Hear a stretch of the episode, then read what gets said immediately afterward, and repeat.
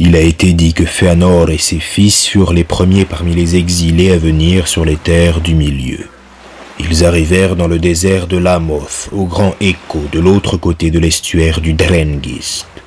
Au moment où les Noldor mirent le pied sur la grève, leurs voix furent reprises et renvoyées par les collines alentours, de sorte qu'une grande clameur, comme celle d'une foule immense, retentit sur le rivage du nord. Et le bruit de l'incendie des navires à Losgar fut porté par les vents marins comme l'écho d'une terrible colère qui vint frapper de stupeur ceux qui au loin l'entendirent. Il n'y eut pas que Fingolfin, abandonné par Fëanor en Araman, pour voir les flammes de cet incendie, mais aussi les orques et les vigies de Morgoth. Aucun récit ne dit ce que Morgoth pensa en apprenant que Fëanor, son plus cruel ennemi, avait amené une armée au nord. Peut-être ne le craignait-il pas, car il n'avait pas encore éprouvé les glaives des Noldor, et il fut bientôt clair qu'il voulait les rejeter à la mer. Avant que la lune vînt éclipser la froide lumière des étoiles, l'armée de Fëanor remonta l'estuaire du Drengist entre les collines de l'Écho et Red Lomin et atteignit le vaste territoire d'Ithlum. Quand ils arrivèrent sur la rive nord du grand lac Mithrim, ils installèrent leur camp dans la région qui porte le même nom.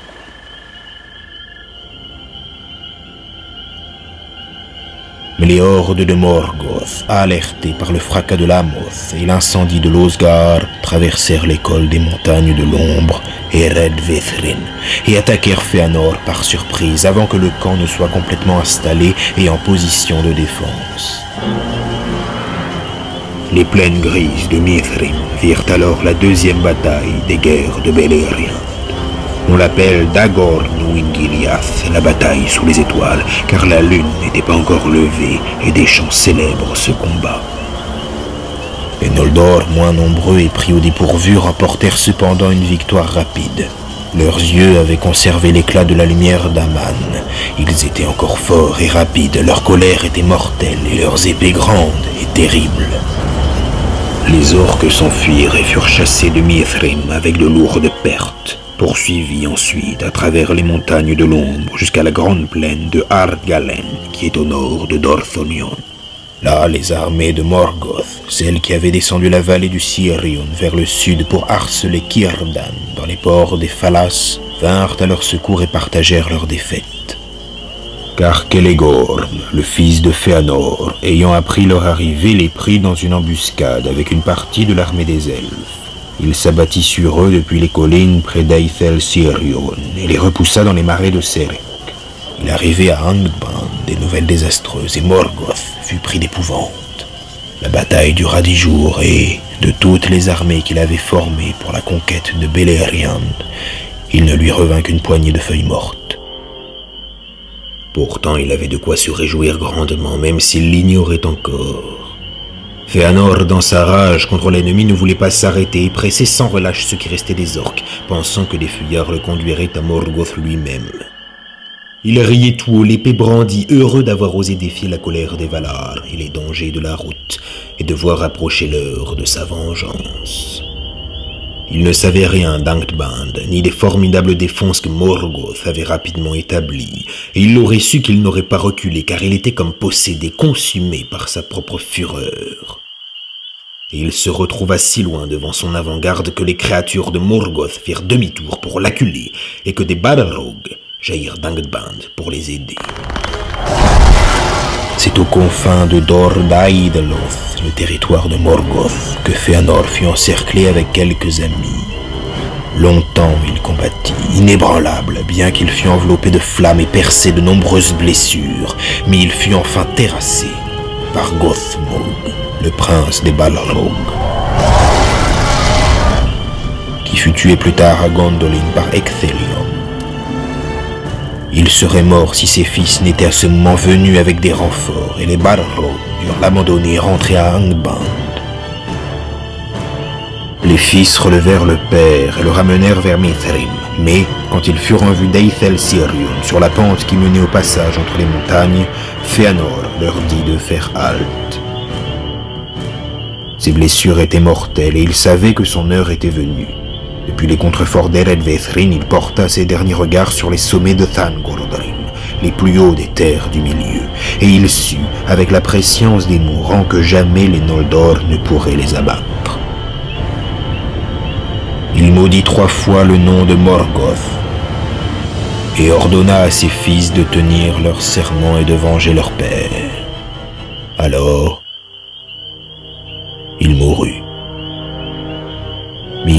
funérailles ni tombe, car l'ardeur de son esprit était telle qu'à sa mort son corps fut réduit en cendres et se dissipa comme une fumée.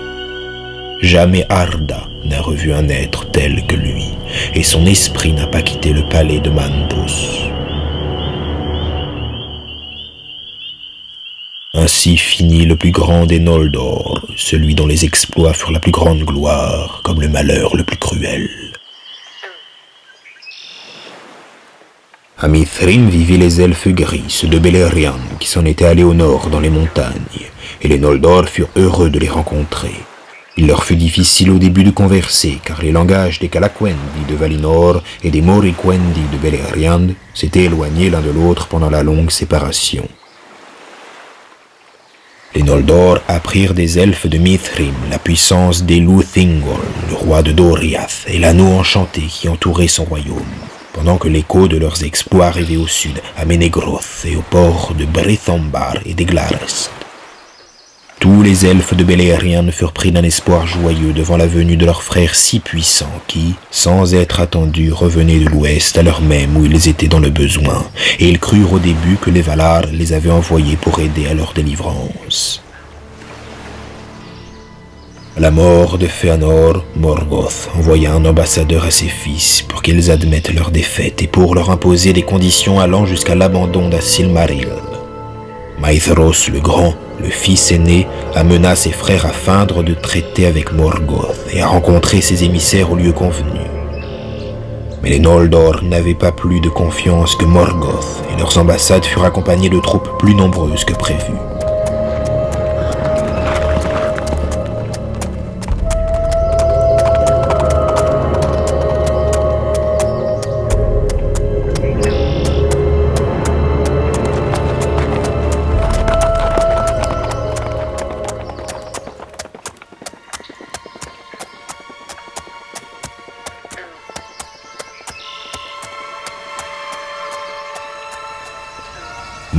Lui aussi était venu en force et avec des balles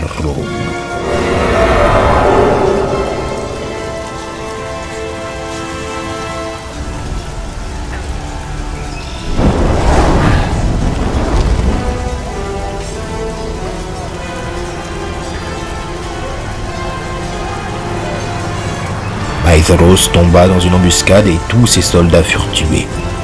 Lui-même fut capturé par les troupes de l'ennemi et emmené à Angdmund. Ses frères firent retraite. Ils établirent un grand camp fortifié sur la plaine d'Ithlum. Mais Maithros était retenu en otage et Morgoth leur fit savoir qu'il ne le relâcherait pas avant que les Noldor n'aient déposé les armes et soient retournés à l'ouest ou bien loin de Beleriand dans le sud de la terre.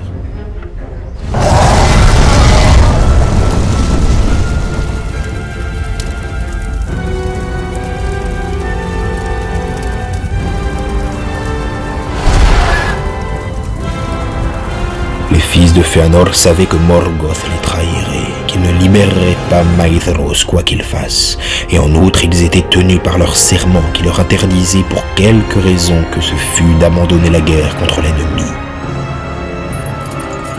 Alors Morgoth enchaîna Maithros sur le flanc des Thangorodarim, au-dessus d'un précipice, la main droite fixée au roc par un anneau de fer.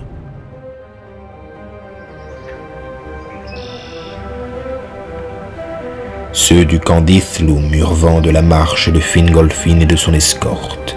Ils avaient traversé le chaos de glace au moment où le monde entier s'émerveillait à la venue de la lune. Et quand l'armée de Fingolfin arriva en Mithrim, ce fut le soleil qui se leva, flamboyant, à l'ouest. Alors Fingolfin déploya ses bannières d'azur et d'argent, il fit sonner ses trompettes tandis que les fleurs naissaient sous les pas de ses soldats l'ère des étoiles avait pris fin.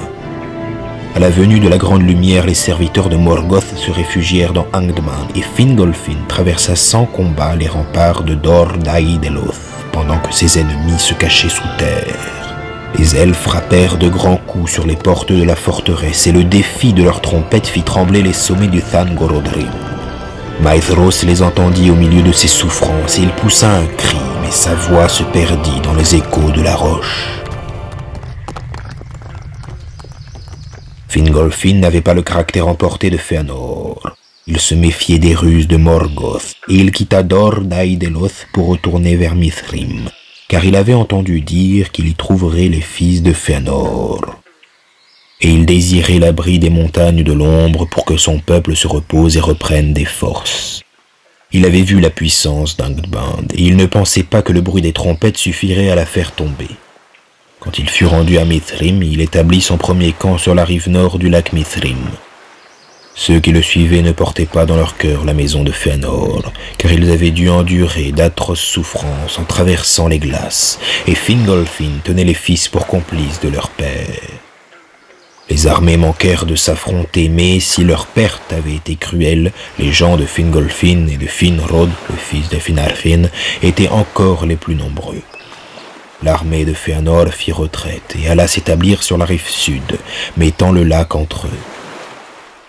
En vérité, beaucoup de ceux qui suivaient Fëanor regrettaient l'incendie de l'Osgard. Ils restaient stupéfaits du courage qui avait soutenu sur les glaces du nord les amis qu'ils avaient abandonnés. Ils leur auraient souhaité la bienvenue, la honte seule les en empêchait.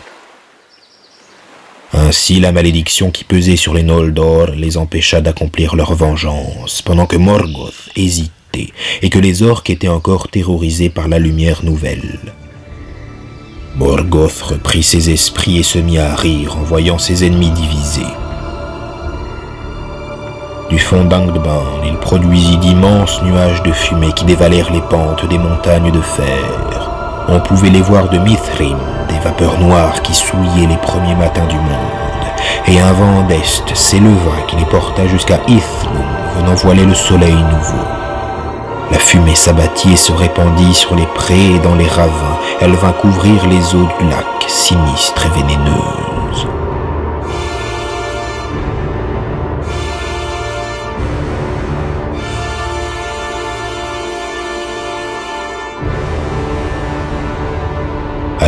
Le vaillant Fingon, le fils de Finarfin, décida de terminer la querelle qui divisait les Noldor avant que leur ennemi fût prêt à les attaquer car les terres du nord tremblaient sous le tonnerre des forges souterraines.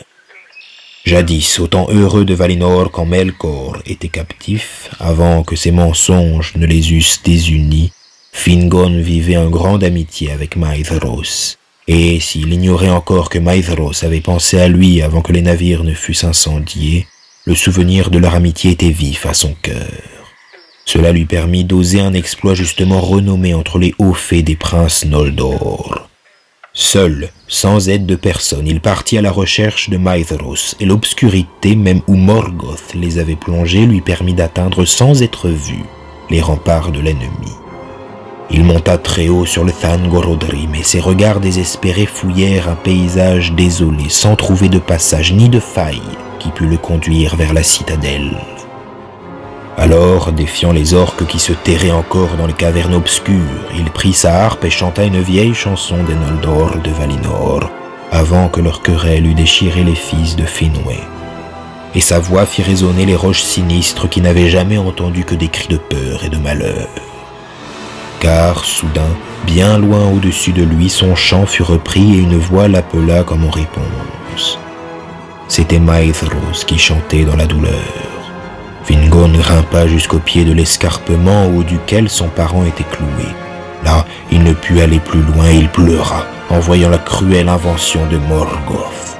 Maithros, dont la torture était sans espoir, pria Fingon de le tuer avec son arc. Et Fingon sortit une flèche et banda son arc désespéré, puis cria vers Manwë.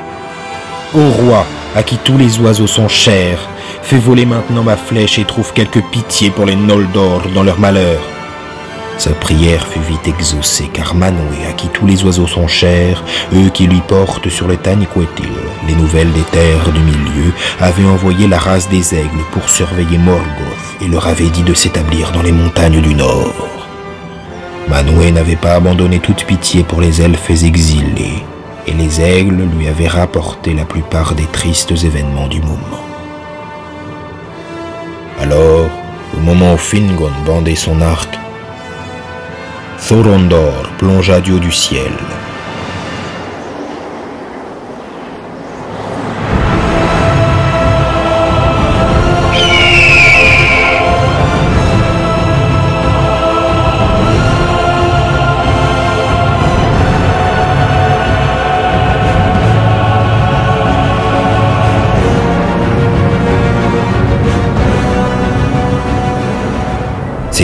Des aigles, le plus grand des oiseaux qui ait jamais existé, et ses ailes déployées mesuraient trente toises. Il retint la main de Fingon, se saisit de lui et le porta sur le rocher où Maedhros était enchaîné. Là, il fut incapable de détacher l'anneau infernal qui en serrait le poignet, ni de le briser, ni de l'arracher à la pierre. Dans sa souffrance, Maithros le supplia de l'achever, au lieu de quoi Fingon lui trancha le bras au-dessus du poignet et Thorondor les remporta vers Mithrin. Avec le temps, Maithros guérit sa blessure, car la flamme de la vie brûlait en lui, et il avait la force de ceux qui avaient grandi à Valinor. Son corps se rétablit, il retrouva sa vigueur, mais la souffrance avait jeté une ombre dans son cœur, et son glaive fut plus redoutable à sa main gauche qu'il ne l'avait été à sa main droite. Cet exploit fit beaucoup pour le renom de Fingon.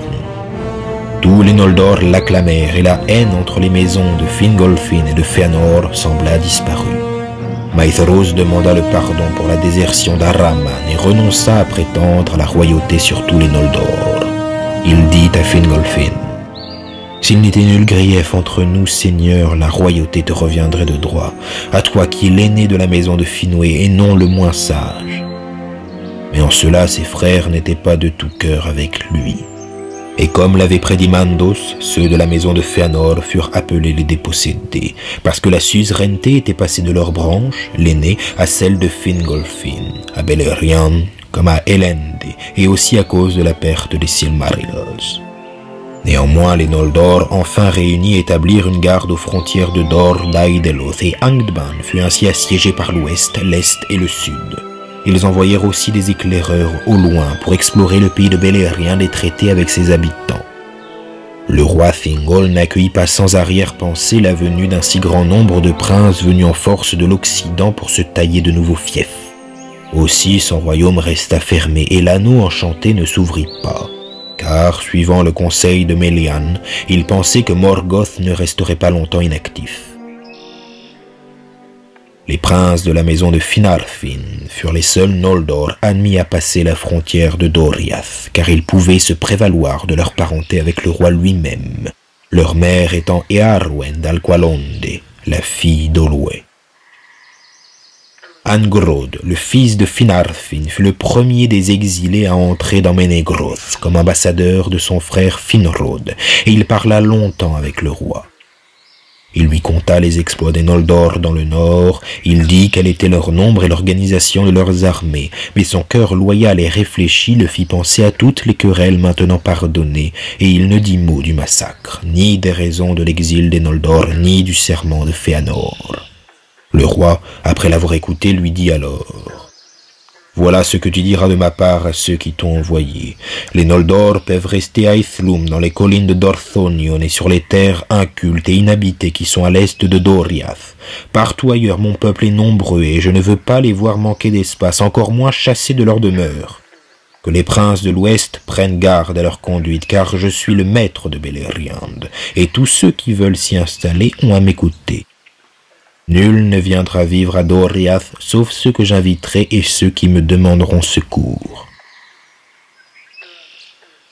Angrod quitta Doriath et va porter le message du roi Thingol au prince des Noldor en conseil à Mithrin. L'accueil leur sembla frais, et les fils de Fëanor montrèrent du courroux, mais Maithros se mit à rire. Un roi est celui qui sait garder ce qu'il tient, ou bien son titre est vain. Fingol ne nous accorde que les terres où il est sans pouvoir. En vérité, son royaume serait aujourd'hui réduit à Doriath si les Noldor n'étaient venus. Laissons-le donc régner à Doriath et se réjouir d'avoir pour voisins les fils de Fenoué au lieu des orques de Morgoth que nous y avons trouvés. Pour le reste, nous en ferons à notre gré.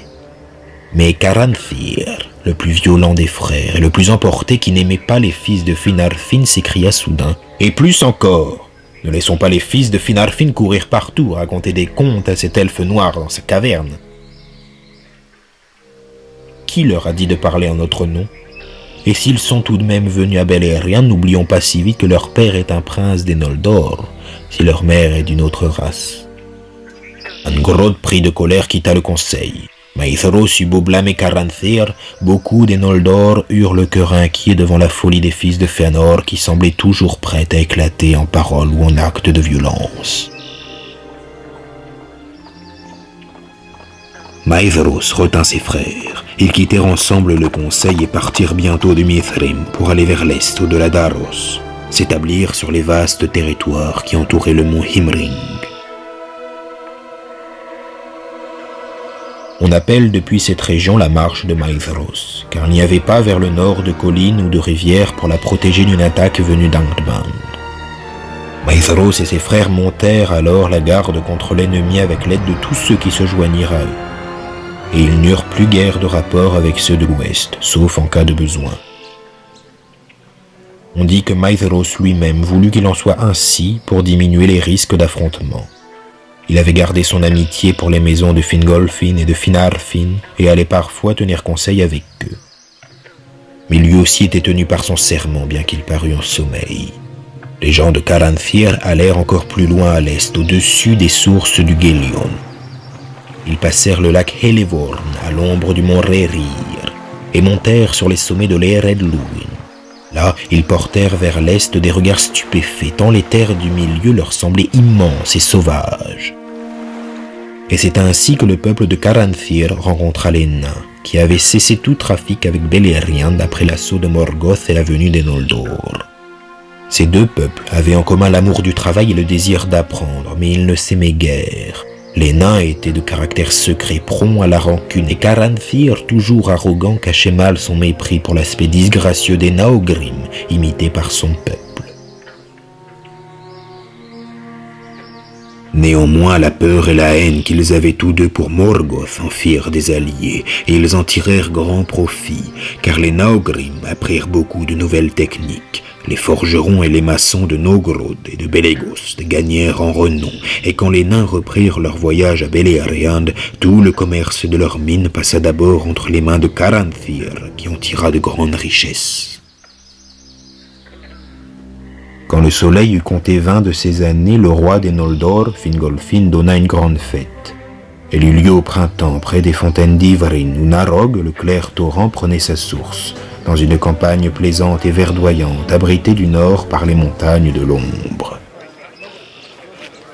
Plus tard, au temps de la peine, on se souvint longtemps de cette fête joyeuse, et on l'appela Mereth Aderthad, la fête des retrouvailles. Il y vint beaucoup de gens des officiers des maisons de Fingolfin et de Finrod, des fils de Fëanor comme Maithros et Maglor, des soldats de la marche orientale, aussi bon nombre d'elfes gris, ceux qui peuplent les forêts de Beleriand. Et enfin ceux des ports, avec leur seigneur Kiardan. On vit même des elfes verts du pays des sept rivières, aussi Ariand, qui vivent sous les montagnes bleues, mais de Doriath ne vinrent que deux messagers, Mablung et Dairon, venu apporter le salut du roi. Mereth Aderthad vit s'échanger les conseils donnés en toute bonne foi, des serments d'amitié ou d'alliance. On y parla surtout la langue des elfes gris, même les Noldor, car ils avaient vite appris le langage de Beleriand, alors que les Sindar avaient du mal à maîtriser celui de Valinor. Les Noldor avaient le cœur en fête et plein d'espoir. Beaucoup voyaient se justifier les appels de Fëanor quand il leur avait dit d'aller chercher la liberté et les belles contrées des terres du milieu. Et de fait, il y eut ensuite de belles années de paix. Leur glaive protégeait Beleriand des atteintes de Morgoth, dont le pouvoir restait contenu derrière les portes d'Angtband. Le nouveau soleil et la nouvelle lune éclairaient des jours joyeux. Le pays connaissait le bonheur, mais au nord, l'ombre était toujours là. Quand trente années furent écoulées, un des fils de Fingolfin, Turgon, quitta Nevrast où il vivait et passa prendre son ami Finrod sur l'île de Tol Sirion. Ensemble, ils descendirent le fleuve, non sans surveiller au début les montagnes du nord, et la nuit les surprit au lac du crépuscule, sur les berges du fleuve où ils s'endormirent à la clarté d'un ciel d'été. Mais Ulmo, qui remontait le courant, jeta sur eux un profond sommeil troublé de rêves pesants, et ils en gardèrent de l'inquiétude après leur réveil, sans en parler ni l'un ni l'autre, car ils n'en avaient pas un souvenir clair, chacun croyant qu'Ulmo s'était adressé à lui seul. Désormais le malaise ne les quitta plus, comme un pressentiment de ce qui allait venir. Ils s'aventurèrent souvent dans les régions inexplorées pour chercher des endroits propres à être fortifiés, comme s'ils pensaient avoir à se préparer pour des jours funestes et à se garantir une retraite au cas où Morgoth jaillirait soudain d'Angdman pour écraser les armées du Nord. Plus tard, Finrod et sa sœur Galadriel furent les hôtes à Doriath du roi Thingol, leurs parents.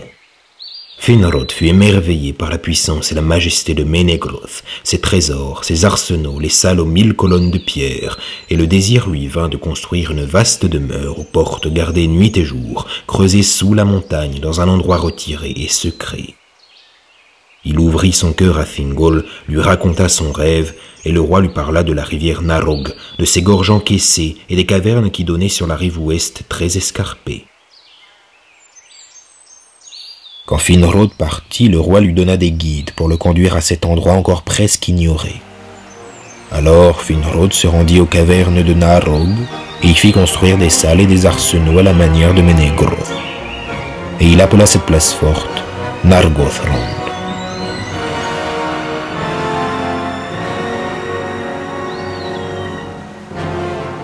Les nains des montagnes bleues aidèrent aux travaux et en furent largement récompensés, car Finrod avait apporté de Tyrion plus de trésors qu'aucun autre prince des Noldor. Et ils firent aussi pour lui le Nauglamir, le collier des nains, la plus célèbre des œuvres qu'ils accomplirent jadis un collier d'or où étaient serties d'innombrables pierres de Valinor, qui avaient le pouvoir de reposer sur celui qui le portait aussi légèrement qu'un fil de lin, et de garder la même élégance et la même grâce sur tout le monde. Finrod vint habiter à Nargothrond avec un grand nombre de ses gens. Les nains dans leur langage l'appelèrent Felagund, celui qui creuse les cavernes, et il porta ce nom jusqu'à sa mort. Mais Finrod n'avait pas été le premier habitant de ces grottes. Sa sœur Galadriel ne suivit pas son frère à Nargothrond, car Celeborn, un des parents du roi Thingol, vivait à Doriath, et ils s'aimaient d'un grand amour.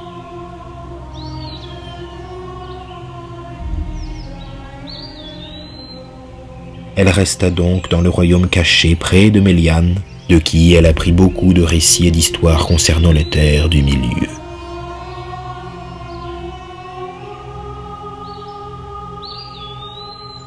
Turgon, lui, ne pouvait oublier la ville sur la colline, Tyrion la magnifique, sa tour et son arbre, et il ne trouva rien qui lui convint. Il retourna donc à Nevrast et vécut paisiblement à Vinyamar, près de la mer. L'année suivante, Ulmo lui-même lui apparut et lui enjoignit de retourner seul dans la vallée du Sirion. Turgon se mit en route et découvrit avec l'aide d'Ulmo une vallée cachée dans un cercle de montagnes, Tumladen où se dressait une colline rocheuse. Il revint à Nevrast sans parler à personne de sa découverte, et là, au plus secret de ses conseils, il commença de faire le plan d'une cité qui ressemblerait à Tyrion sur Tuna, la ville que pleurait son cœur exilé.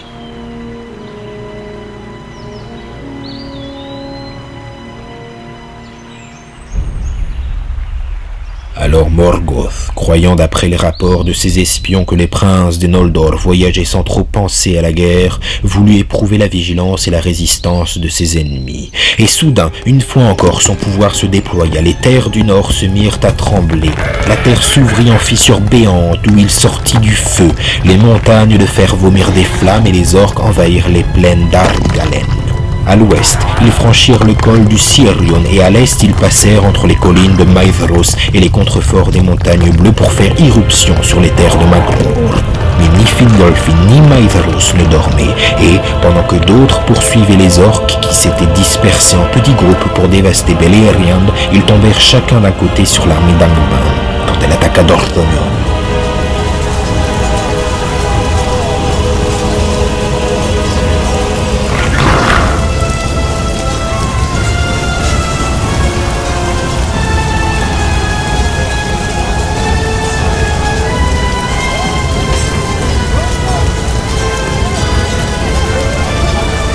Ils écrasèrent les serviteurs de Morgoth et rattrapèrent les fuyeurs dans les plaines d'Argalen pour les détruire jusqu'au dernier, même en vue des portes d'Angdband.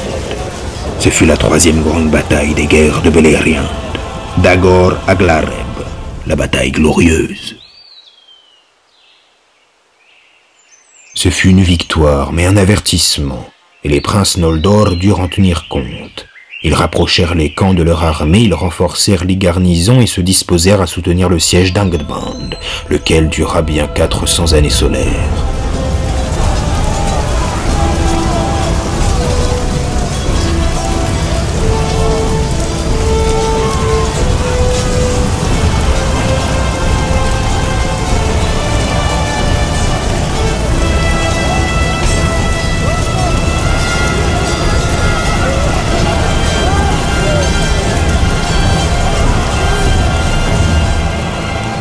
d'Agor Aglareb, il n'y eut pendant longtemps aucun serviteur de Morgoth pour s'aventurer hors d'Angdpan, tant il craignait les princes Noldor. Et Fingolfin se vantait de ce que Morgoth ne pourrait jamais échapper à ses assiégeants, ni les prendre par surprise, à moins de trahison dans leur rang.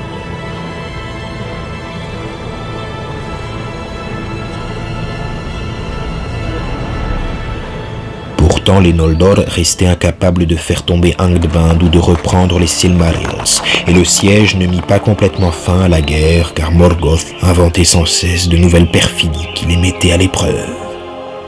En outre, on ne pouvait encercler vraiment la citadelle de Morgoth, car les montagnes de fer lui faisaient un rempart circulaire d'où s'avançait le Thangorodrim, et la neige et la glace les rendaient infranchissables pour les Noldor. Ainsi, Morgoth avait le champ libre au nord comme sur ses arrières, et ses espions en profitaient pour pénétrer par des voies détournées à Beleriand. Comme il voulait avant tout semer la peur et la querelle parmi les Eldar, il dit aux orques d'en prendre quelques-uns vivants et de les amener pieds et poings liés à Angband. Et là, son regard leur inspira une telle terreur qu'il fut inutile de les enchaîner et qu'ils obéirent désormais à sa volonté où qu'ils allassent, habités par la peur.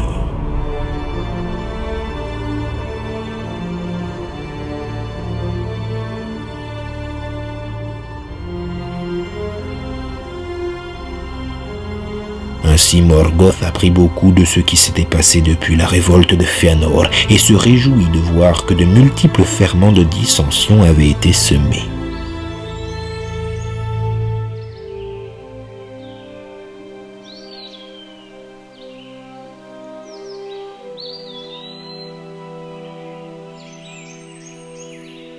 Après que près de cent années furent écoulées depuis Dagor à Glareb, Morgoth, connaissant la vigilance de Maedhros, tenta de prendre Fingolfin par surprise.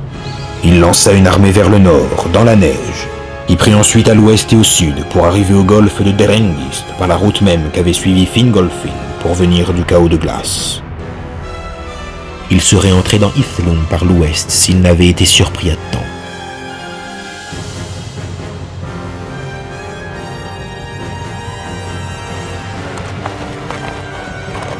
Fingon s'abattit sur eux dans les collines au nord du golfe et la plupart des orques furent rejetés à la mer. Cette bataille ne compte pas parmi les plus grandes, car les orques n'étaient pas très nombreux et une partie seulement des soldats d'Ithlum y combattirent.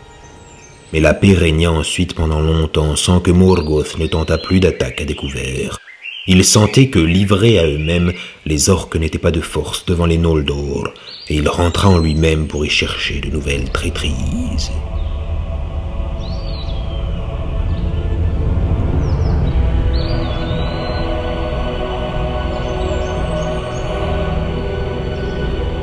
Après cent années de plus, Glaorung, le premier des Uruloki, les cracheurs de feu venus du nord, sortit la nuit des portes d'Angdband.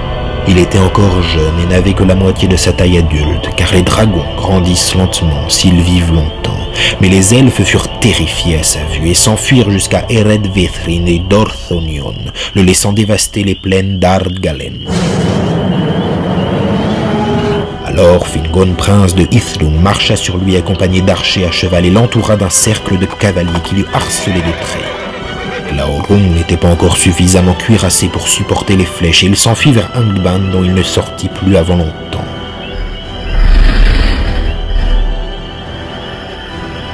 Fingon fut acclamé, les Noldor se réjouirent, car la plupart ne comprenaient pas la menace que représentait cette nouvelle créature.